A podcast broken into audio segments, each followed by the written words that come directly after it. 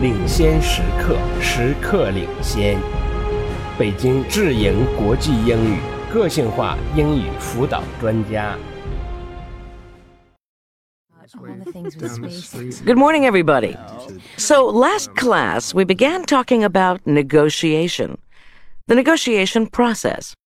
And we started to talk about some of the techniques you can use to communicate better in a negotiation. So that's where we'll start today. One of the most difficult issues in negotiation is when one side blames the other for something. And this is very common when one side feels that the other did something wrong or caused the conflict in some way. So, what I'm going to talk about today is a technique to help you communicate better during this type of negotiation. Let's start with an example.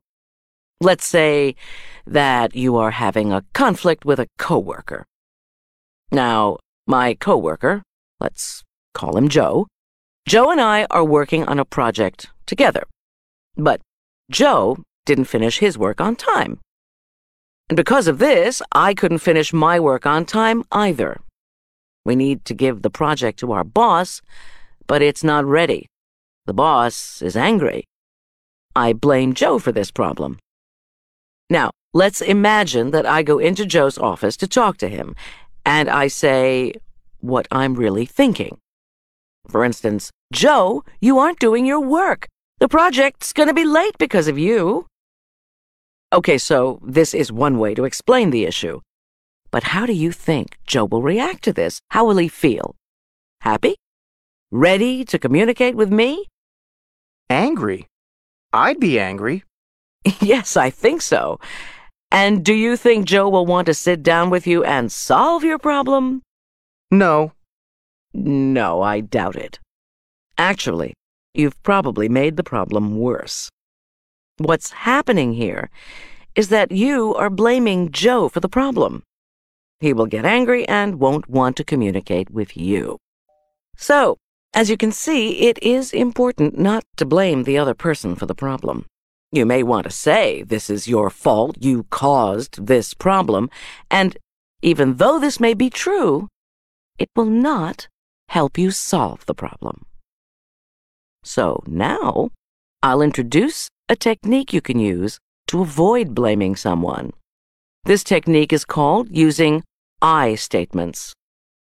What you do is you start sentences with the word I. Say something like, I am upset about this problem. With this I statement, you avoid blaming the other person. You are explaining how you feel, how the problem affects you. So, let's go back to our example of Joe and the project at work. Let's see how we can rewrite the conversation using I statements. So, for instance, instead of saying, Joe, you aren't doing your work, let's make an I statement.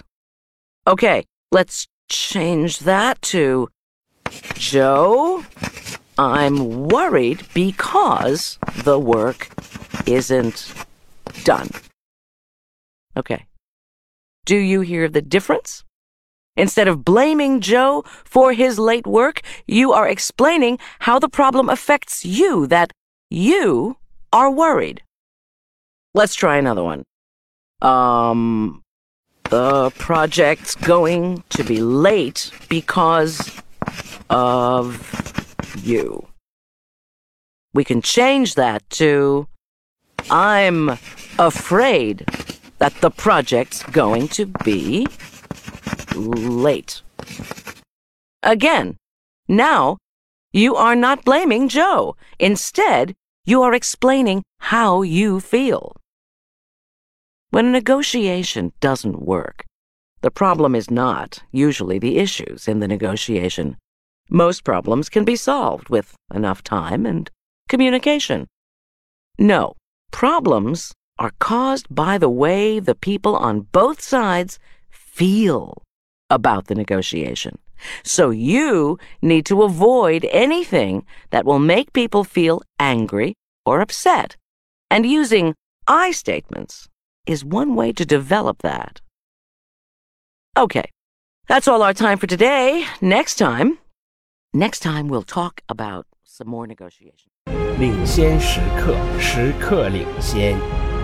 北京智盈国际英语个性化英语辅导专家。